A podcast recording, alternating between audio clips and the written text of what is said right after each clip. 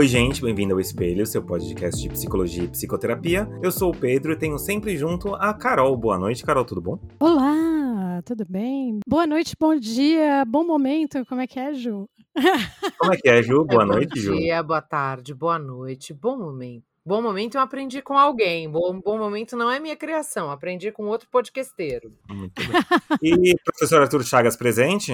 Presente, tudo bem. Caro ouvinte, caro ouvinte, antes de qualquer coisa, peço para que você siga a gente aí no seu agregador de podcast, coloque aí para seguir no Spotify, coloca para seguir no Apple Casts, no Castbox ou aonde você quiser. Serve até pombo correio se você conseguir receber por isso. Siga a gente nas nossas redes sociais, o Espelho Psi, porque a gente sempre quase nunca posta lá e a gente mostra quando tem episódio novo. Adorei o sempre quase nunca posta. Achei Exatamente. interessantíssimo isso. Descreveu bem. Tava bom, tava ruim, agora parece que piorou. e aí, caro ouvinte, caro ouvinte, eu vou dizer uma coisa para vocês. Vocês poucas pessoas de vocês sabem que nós quatro já foram envolvidos em música. Que é um ambiente de droga, já dizia o Choque de Cultura, não é um ambiente bom, é um ambiente de música. Sim. É verdade. Drogas exemplo, não, sou careta, blá. Né, drogas não, saí, fui comprar. então, mas é verdade. Eu, por exemplo, já fui DJ, já fui mestre de bateria de escola de samba. Aliás, todo mundo aqui foi DJ, né? O psicólogos e DJs, caros. Quem, quem não foi DJ, levanta Arthur a mão. Não, o Arthur não, não foi. Não? Tô falando que não. Tá com cara Ai, assustada aí. Picareta. Sai de casa. Ou na casa dos outros. Ah, então já ah, foi, já. Então tá já bom. tacou DJ, psicólogo e DJ. E é muito interessante a gente fazer essa pergunta exatamente porque música e psicologia, música e emoção, música e sentimentos tem tudo a ver. E quem não sabe disso nunca chorou ouvindo Legião Urbana ou qualquer coisa da época, né? Mas, gente, quem ouve Legião Urbana não tem nem coração, quanto mais tem afeto ou sentimentos, né, Pedro? Faça-me um favor, né? Olha o exemplo. Para de fazer a gente perder ouvintes, Ju. Exatamente. Não. E sabe o que é o mais legal sobre falar em psicologia, emoções e música? Eu acho que o mais legal é que a gente começa a entender que a música tem muito menos a ver com gosto e muito mais a ver com emoção. Quem aqui não gosta de coisa ruim? Eu, claro. Eu Defina coisa ruim. Meu gosto é muito sofisticado. Eu tenho certeza que sim.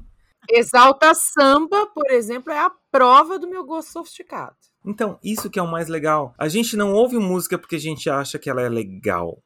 Porque ela é uma boa música, porque é uma música. Aliás, o cara que só ouve música chata é de moto, eu tô olhando para você. Ele se acha superior e é um baita de um mala. Com certeza. Eu gosto. Não, eu também acho o Ed Mota legal às vezes. Não, mas, mas tem algumas pessoas que são pessoas que entendem de música e teoricamente escutam músicas de qualidade, blá blá blá. Já conheci pessoas assim. E que não ouvem música lixo.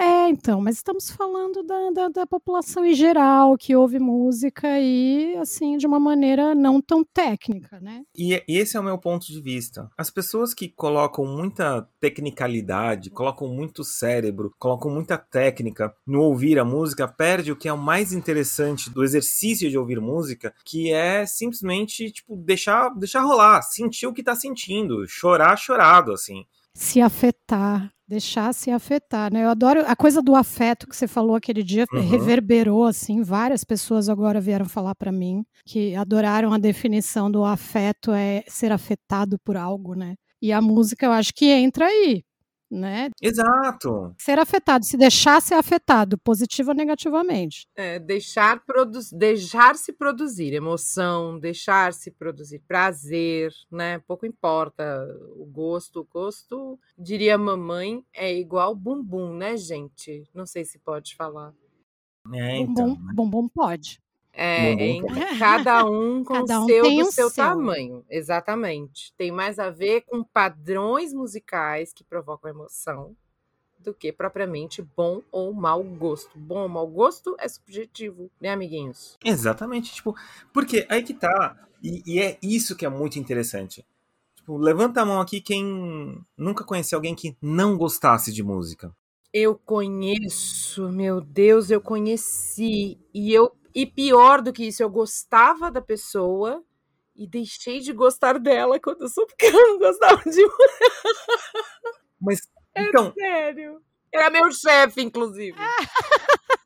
muitas vezes são pessoas muito legais, pessoas muito divertidas, pessoas muito bacanas, mas são pessoas um pouco estranhas no sentimento. Presta atenção. Um pouco? Elas não conseguem lidar com o sentimento, porque música é sentimento. Música é afeto. É êxtase, Pedro, em alguns momentos. É êxtase, exatamente. Aliás, tem um livro maravilhoso, chama é Dançando nas Ruas, a História do Êxtase Coletivo, que exatamente fala sobre como o tocar do tambor nas religiões africanas e em outras religiões também que tocam o tambor ou fazem dança circular e tudo mais, leva a um estado alterado de consciência até mesmo. Tcharam! Tcharam!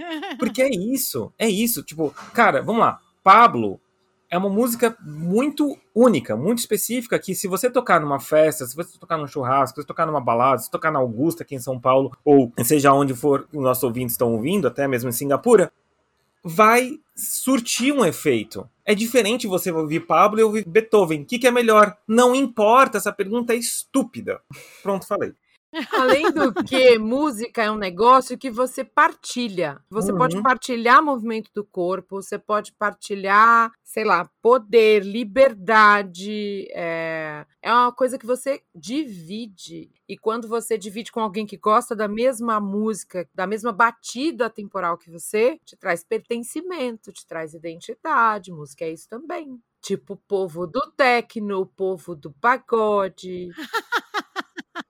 Beijo pro povo do Tecno. Pedro estava contando de um caso antes da gente começar a gravar que me lembrou muito um caso clínico famoso aí nos estudos da, da clínica fenomenológica, que é de um cara que, um cara jovem, um adulto jovem, homem, que procura o psiquiatra, né, depois de já ter passado por alguns cardios, né, falando que tem palpitação e que nenhum exame acusa, e fala, é bom que então você procure um psiquiatra. E ele tem certeza de que ele vai ter um troço a qualquer momento aumento, né? Já há muito tempo essas crises vêm aumentando, a frequência, né? E aí quando ele conta algumas passagens da história dele, ele conta que está fazendo faculdade, mas já não está dando conta de sair para frequentar as aulas, porque ele acha que vai ter um troço, ele não consegue sair à luz do dia, ele não tem amigos de verdade, ele não tem outros interesses, e aí chega nesse ponto que eu acho interessante, que ele fala que ele só pode ler que ele tiver que estudar. Né? Ele não pode correr o risco de ler um romance, por exemplo, e ter uma emoção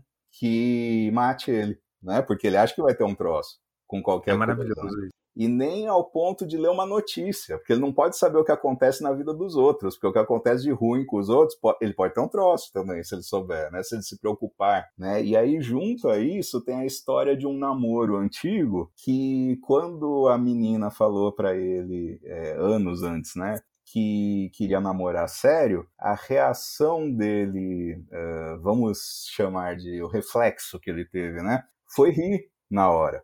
E aí a menina o deixou. E aí ele determinou que nunca mais passaria por aquilo, nunca mais amaria, que ele não acreditava mais no amor, que ele não estava mais aberto para aquilo, que ele não podia correr aquele risco também, né? Então tudo ligado às emoções, à produção cultural, aos relacionamentos, aos envolvimentos afetivos, né? É, não são coisas tão separadas, né? A gente no dia a dia acaba organizando o nosso tempo para uma coisa, o nosso tempo para outra coisa, mas é como a Ju falou, na verdade são coisas que a gente compartilha, né? Então a música é algo que faz parte do nosso mundo junto com os outros, por exemplo, né? As nossas relações são marcadas pelas músicas que a gente compartilha também. Né? É muito interessante o que você está me contando, porque assim, a gente no contato, na, no relacionamento com outra pessoa, no convívio, grande parte das vezes esse compartilhar é feito de maneira racional. Né? Então você aqui está ouvindo a gente conversar, então você está racionalizando alguma coisa. Quando você conversa com alguém, grande parte das nossas trocas são trocas que são mediadas pela razão. Porém, as artes e a música, como no, no caso específico que a gente está falando hoje, é uma troca não mediada pela razão. A linguagem dessa troca não é exatamente por a razão. É uma linguagem de afeto.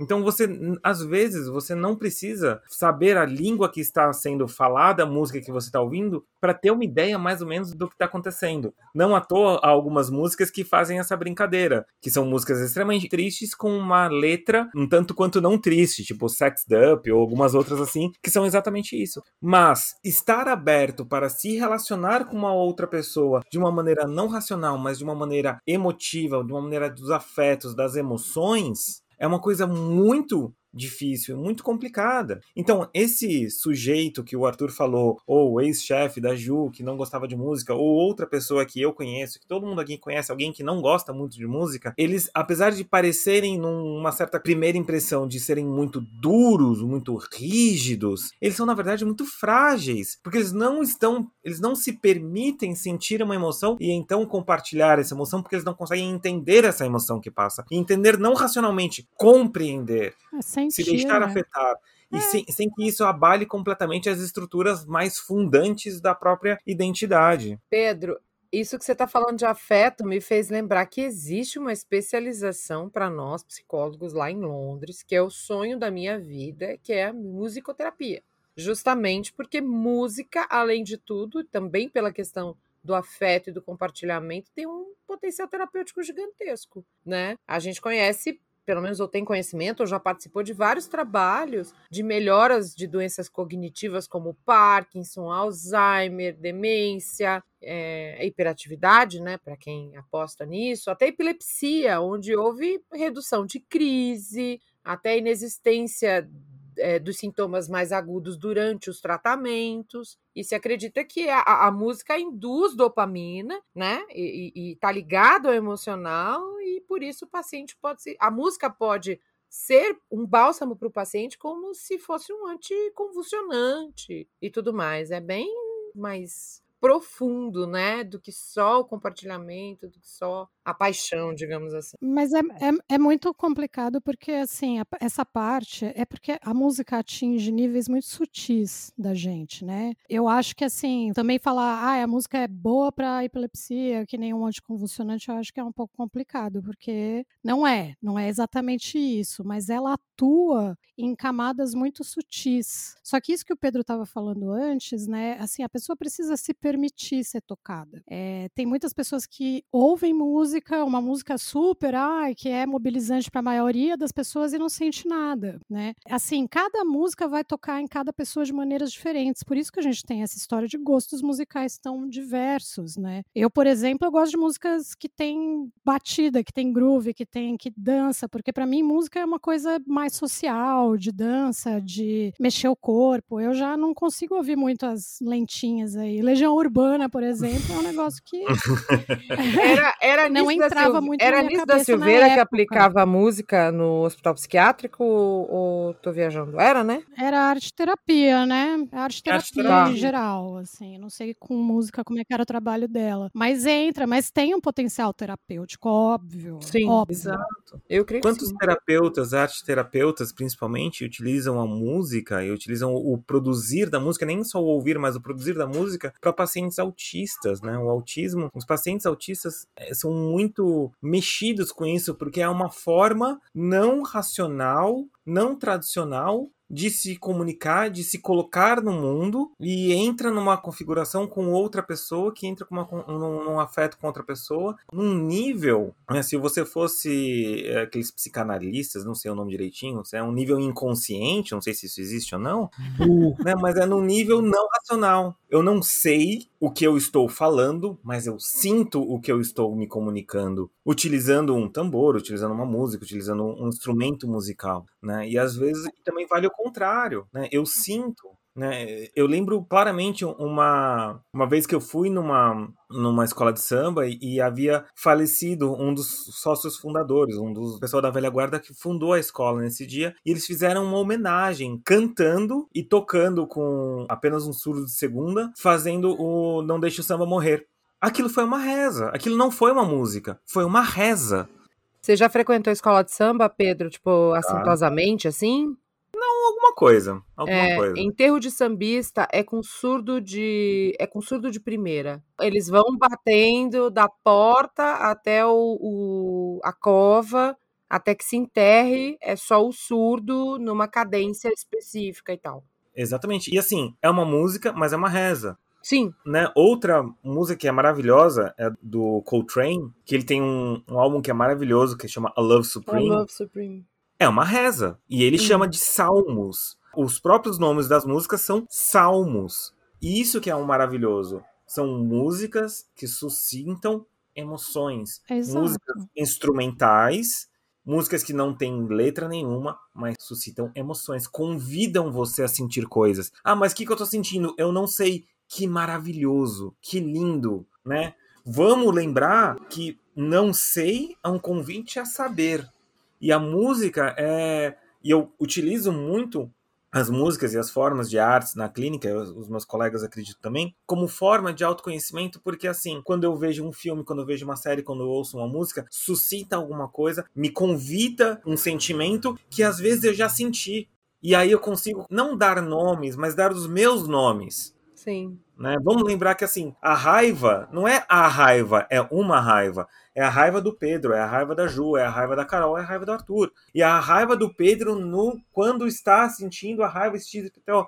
O amor do Pedro quando está sentindo na situação XPTO. Isso que é maravilhoso. Todas as formas de arte, todas as atitudes de arte são convites e são vocabulário. A arte é vocabulário, isso que eu acho mais maravilhoso. E o que falta muitas vezes para as pessoas que buscam terapia e para as pessoas que não buscam principalmente. É, só um detalhe em cima do que a Carol falou uh, quando eu citei a, a dopamina, é porque eu entendo a música como um fenômeno somático, de fato. Mas é, totalmente. Não sei vocês, né? É, é... Somático no sentido de sensação, ela provoca sensações que podem virar podem, né? Acho que eu fui, acho que eu é cravei é demais. Elas sim. podem, né? Podem se transformar em sensação. É Foi é que não é só no dizer. mecanismo da dopamina que elas mexem também. Não, não, não, não. Mecanismos. Sim, tem razão. Mas mas isso aí que o Pedro estava falando, do rezo, né, da, de uma música como forma de entrar num estado mais alterado de consciência, no sentido de ficar mais mergulhado nos seus próprios sentimentos, nas suas próprias emoções e nas suas próprias sensações, é, a igreja e as religiões sabem disso há muito tempo. Não à toa que a gente vem, na verdade, a música ela veio para a gente através daí. Ela veio para a gente através das religiões, né? Lá de trás, essa coisa do tambor e a coisa coisa dos do, cantos gregorianos, por é, exemplo. do coral. Então, assim, toda religião, toda religião tem a sua forma aí de fazer as pessoas num, num, num ritual entrarem em contato com o divino. Então, Os assim. Mantras, né?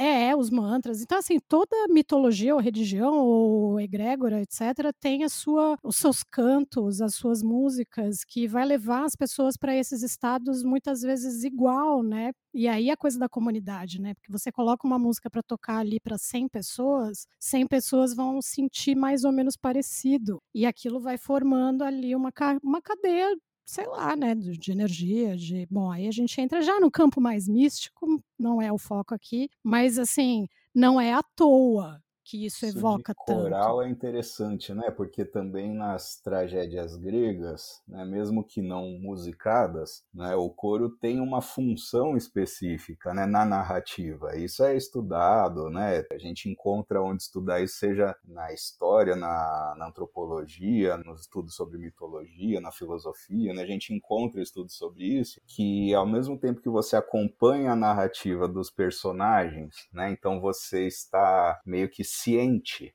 daquilo que está se passando, o coro vem e traz uma explicação, outra, né? Ele lança outra luz, né? Como se ele trouxesse a consciência, num sentido aqui mais psi, né? Numa linguagem mais psi, ele, ele traduz, de certa forma, né, aquilo que já está se vendo. E na música também tem um efeito diferente, né? A música tem uma levada, o coro marca de uma forma mais iluminadora, né? Algumas passagens, né? Eu lembrei, é, eu comentei desse caso aí do, do paciente psiquiátrico, aí de, eu falei um clássico da fenomenologia, é de um autor, de um psiquiatra antigo chamado Johan Vandenberg, né? Era um holandês. O paciente psiquiátrico. Esse livro é clássico. Agora tem um livro que é mais difícil de encontrar em português, eu mesmo li xerox de alguns capítulos durante a faculdade, que é o Erwin Strauss, que ele fala, ele distingue também, né? Ele faz um estudo distinguindo, dentre outras coisas, é, a questão do espacial e do sonoro, contrastando. Resumindo muito, né, de uma forma bem simplificada, o, o espacial ele demarca, a gente vê daqui até ali, né? Então ele ele coloca um limite, ele circunscreve de alguma forma, né, por onde a gente passa, tal. E a música não, né? A sonoridade não, ela não começa nem termina nesse canto do quarto, né, ou de frente para o palco, necessariamente. Ela preenche de uma outra forma. E ela dura, inclusive, um outro período de tempo. Né? Então, aquilo que a gente vê concretamente como o batente da porta ou o caminho até a porta do carro, né? passou, passou, mesmo que você se lembre. Agora a música reverbera ela ainda ecoa é, por mais tempo, né? Além de ter isso também de que você pode estar num show, por exemplo, ela não vem necessariamente de frente, né? Fisicamente sim, né? A questão das ondas sonoras é uma. Agora, como ela te toma, de onde ela te atinge, né? Não é, não é essa linha reta. Né? Ela não. preenche tudo, né? ela te envolve, como a gente costuma dizer, inclusive. Era o Vygotsky que falava de de música em psicologia da arte, que ele falava do, do potencial da é, música enquanto materialidade mediadora, uma coisa assim, capaz de tocar as pessoas em seus afetos, blá. Isso que é muito interessante, porque a gente vai passar aqui horas e horas e horas conversando e mostrando como a música ela traduz no final das contas. A música funciona também como uma tradução do mundo. Como a trilha sonora da nossa vida, né? Olha só é que bonito. trilha sonora. Não, mas assim, é, é mais. Eu penso muito como uma tradução e eu explico. Pensa um filme, uma série, não tá acontecendo nada. De repente começa uma, começa uma música. E aí você sabe que naquele momento vai acontecer alguma coisa. E aí você sabe o que vai acontecer antes de acontecer pelo tom da música. Se for uma música mais, né, que a gente chama de tom maior, uma música mais alegre, uma coisa assim, vai acontecer uma coisa boa. Se for uma música em tom menor, vai acontecer uma coisa ruim. Já descobri né? a escola de samba onde você foi, então. Ah, foi a Pérola Negra, fiquei do lado. Eu já toquei caixa em bateria de escola de samba, gente. Muito tempo. Eu também fui na Vai Vai algumas vezes, tal, porque eu fui, tive que aprender a ser a ser instrumentista. Você sabe que eu tenho um amigo que era muito ligado em. é muito ligado, né, em jogo de tiro, que não é uma coisa artística, né? Que a gente vai, pelo uhum. menos num primeiro momento, a gente não vai associar. No primeiro momento. Mas ele falava que os, a tecnologia dos videogames atuais, ele fala que. E é uma coisa que eu concordo bastante, né? Ela é muito menos pelo poder de processamento gráfico, então a coisa do realismo gráfico, né? Que é, se a gente for pegar do Atari, que tinha aqueles quadradinhos, né? De três cores na tela ou duas cores na tela para o que é hoje, a representação gráfica, isso evoluiu infinitamente potencial, né? Mas ele fala que mais ainda é o som, porque ele costumava jogar com fone de ouvido e ele fala, e é, é, fato, quem joga sabe disso, né? Com qualquer fone, pode ser o fone do seu celular. É, faz toda a diferença. Você sabe se tem alguém andando no andar de cima, atrás de você, você sabe uhum. se a água, né? Se você está perdido na floresta, você sabe de onde está vindo a água, né? Você tem como se orientar de uma forma que é Sim, real. porque os, os sound designers de jogos, eles pensam exatamente nisso quando eles estão fazendo o jogo. Por isso que, né, fones de ouvido para jogar. E se você tiver a oportunidade de ver aquele filme, o, o Som do Silêncio, né? Sound of Metal, e ele mostra exatamente isso, assim. A última cena do filme, eu passei o filme inteiro dialogando com ele na minha cabeça, o que que eu tô sentindo, o que que eu tô sentindo, o que que eu tô sentindo, o que que eu tô, que que eu tô entendendo desse filme, tava confuso. A última cena me trouxe uma paz, e era uma paz que eu precisava, porque existiam coisas na minha cabeça que precisavam encaixar. E a última cena desse filme, não vou dar spoiler, a última cena do filme encaixou tantas e tantas e tantas coisas na minha vida, exatamente porque trabalha com o silêncio e o barulho, a música e a não música, e a melodia e a qualidade, e o que está acontecendo e como é, é que trabalha. É a música como, como fator organizante do caos, né, do barulho. A música ela pega todos esses barulhos que estão ao nosso redor e organiza isso em forma de melodia, harmonia, letra. Ou não, ou em forma de desarmonia e desmelodia, ou só em forma de barulho. Por exemplo, esses dias eu tô passando, eu tô com alguma coisa que eu tô ouvindo um zunido na minha cabeça muitas horas do dia. Chega um, depois de um tempo eu ouço um zunido. E é absolutamente assim, tô ficando doido. Eu tomo remédio para diminuir. E assim, eu falo, cara, não dá. Não dá. É pior que qualquer dor de cabeça que você já sente. Na... Não é uma dor de cabeça, é um zunido no ouvido.